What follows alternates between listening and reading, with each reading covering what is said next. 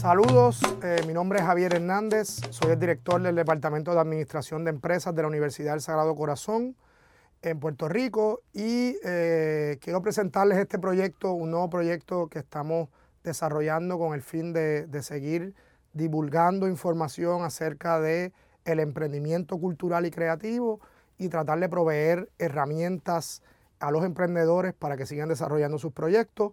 Este proyecto lo estamos haciendo desde la universidad, desde la unidad Teleradiar y sus plataformas de Radioactiva, Radiorama y Sagrado.tv. Eh, y les voy a explicar en este primer eh, episodio eh, de en qué consiste el proyecto y lo que vamos a estar trabajando en el resto de los, de los capítulos. Hace dos años tuve el honor de publicar el libro de emprendimiento creativo, una herramienta educativa que recoge todo el proceso de emprendimiento y de apoyo al desarrollo de industrias culturales y creativas. Y siempre estamos buscando mecanismos para ampliar el alcance de, eh, de ese proyecto. Por lo tanto, lo que queremos es hacer una secuencia eh, de videos con los contenidos y con la estructura que aparece en el libro de emprendimiento creativo que tengo conmigo y que eh, a su vez es resultado de muchos años de capacitación con emprendedores en proyectos académicos y cursos formales o en capacitaciones profesionales eh, en procesos de incubación. Y, quiero hablar un poco de a quién va dirigido este proyecto. Este, este proyecto va dirigido primero a los creadores, a los artistas, a los creativos, a los gestores culturales que están interesados en emprender, que tienen alguna idea y que quisieran algún apoyo eh, inicial sobre cómo gestionar sus emprendimientos. Eh, pero también va dirigido a los responsables de política pública y cualquier persona en una empresa, en una fundación o en gobierno que quiera entender todo este fenómeno de las industrias culturales y creativas con el fin de desarrollar programas de apoyo y por supuesto a mis estudiantes que, están en cursos de emprendimiento creativo y que eh, pueden usar esta herramienta como, parte del acompañamiento y de la experiencia eh, educativa. ¿Cuál es el formato? El formato es muy sencillo. Yo voy a dedicar un episodio a cada uno de los capítulos del libro eh, y quiero que sea una conversación bastante, bastante informal quiero dejarme llevar un poco por la estructura que tiene el, cada capítulo y simplemente aprovechar este, este momento para destacar algunas de las ideas más importantes y también actualizar algunas de ellas, porque el, libro sigue enriqueciéndose de, las nuevas experiencias que, vamos desarrollando. Yo, quería leer primero un, un, mensaje que está en la contraportada del libro y que yo creo que siempre es el mensaje principal que quiero comunicar con este enfoque del emprendimiento creativo. Y dice así, hay que atreverse a hacer las cosas de otra manera. Los creativos son agentes de cambio y el emprendimiento es su herramienta principal. Esta combinación ayuda a movernos hacia una economía que integre la innovación, la sostenibilidad, la colaboración y la ciudadanía. Actividades relacionadas al patrimonio, las artes, los medios y el diseño tienen la característica única de estar conectadas con la identidad, la educación, la industria tradicional, las comunidades y la internacionalización. Necesitamos empresas culturales y creativas en todos los niveles, desde el autoempleo hasta aquellas que nos conecten con el resto del mundo. Este libro y este proyecto en general quiere servir de guía y apoyo para todos los que apuestan al emprendimiento creativo. Y traigo este mensaje porque detrás de esto hay una intención y una apuesta muy grande a que la cultura y la creatividad son un elemento base del desarrollo económico, social y cultural de los países y que necesitamos esfuerzos estructurados para trabajar con ellos. Eh, alrededor del libro hay cuatro conceptos clave que, me gustaría destacar y que son parte de esa introducción misma del, libro. Eh, la primera es el concepto de economía creativa la relación economía y cultura eh, es una relación que, ha tenido muchos conflictos y que ha tenido muchos años de debate. Desde los años 40, la escuela de Frankfurt, Adorno y Horkheimer ya estaban eh, haciendo planteamientos críticos sobre la relación de economía y cultura, sobre todo con el tema de la industrialización de la cultura y los efectos que eso podía tener en temas de homogenizar la oferta. Eso a través de los años y las décadas se ha ido eh, profundizando, ha habido mayor investigación y, ha habido una, una mejor eh, relación entre esos conceptos de economía y cultura y también un poco aliviar ese rompimiento de que es una relación que no tiene nada que ver y que es contradictoria. Y, la apuesta del discurso de economía creativa, que ya ha sido adoptada por los principales organismos internacionales, es que la cultura sí contribuye al desarrollo y que no es un obstáculo como se había planteado en algunas instancias. Aparte de ese concepto de economía creativa, que es el primero que, que ponemos como marco de referencia para esta discusión, hay un tema de las políticas culturales.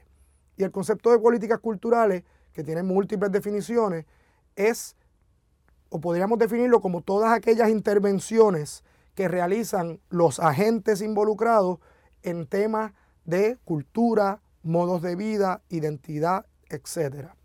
Y es importante esto, definir la cultura como modos de vida, porque la cultura es mucho más que las artes, que es un enfoque que tienen algunos países, eh, sobre todo algunos países anglosajones. Eh, y cuando digo todos los agentes, es bien importante porque las políticas culturales muchas veces las vemos desde el punto de vista del gobierno únicamente, cuando realmente la sociedad civil, el sector cultural, la empresa privada, de alguna manera o de manera indirecta, también tienen que ver en la gestión de esas políticas culturales. Y yo traigo el concepto de políticas culturales porque todo el tema de emprendimiento y de economía creativa al final también debe responder a las políticas culturales y debe estar relacionado a las políticas culturales. Hay mucho debate sobre esto, pero yo planteo que las políticas para economía creativa son un subsegmento de las políticas culturales. Así que economía creativa es un concepto clave, políticas culturales es un concepto clave y el tercero es el concepto de la gestión cultural.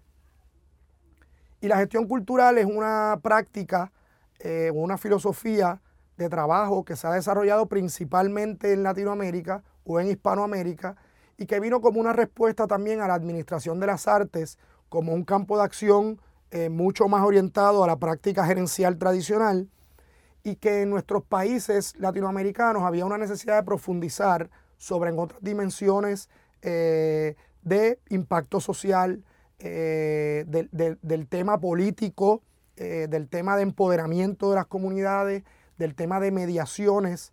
Así que el, campo de la gestión cultural parte en gran medida de los estudios culturales y estudios en las humanidades, elementos de ciencias sociales, de sociología, antropología, etcétera, y surge como un campo también eh, de mediación cultural.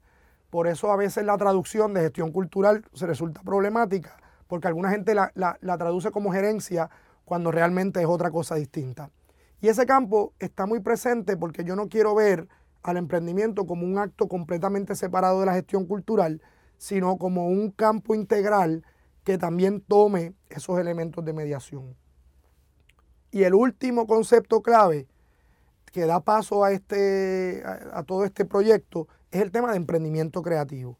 Ya en este caso hay una apuesta concreta a la gestión de nueva actividad económica y cultural.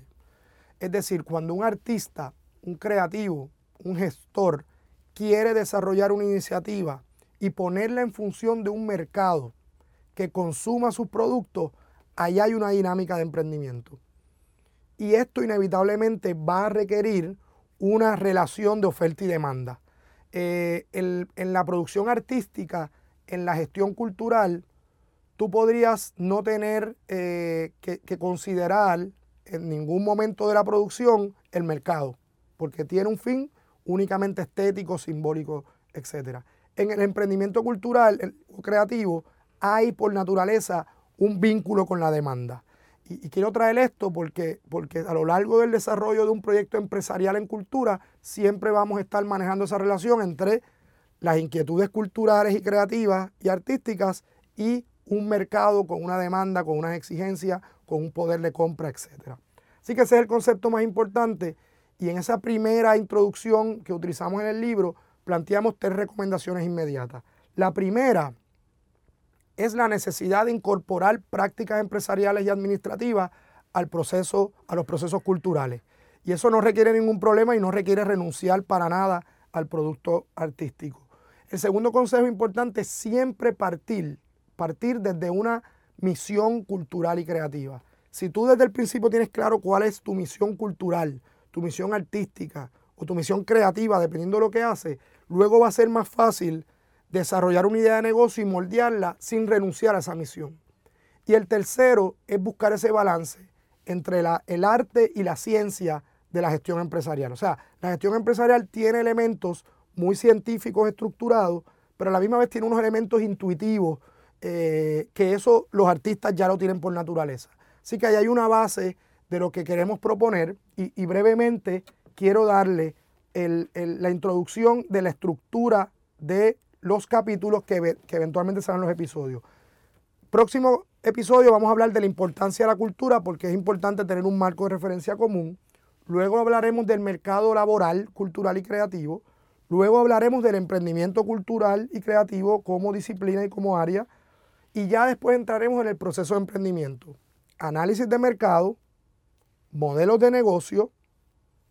Luego pasaremos a la parte gerencial, que está dividida en cuatro grandes conceptos. Diseño organizacional, mercadeo, administración financiera, innovación y luego otros últimos dos temas que son ya un poco más amplios, que es cómo manejamos el ecosistema creativo y la ciudadanía cultural como un elemento final de transformación. Así que es la estructura.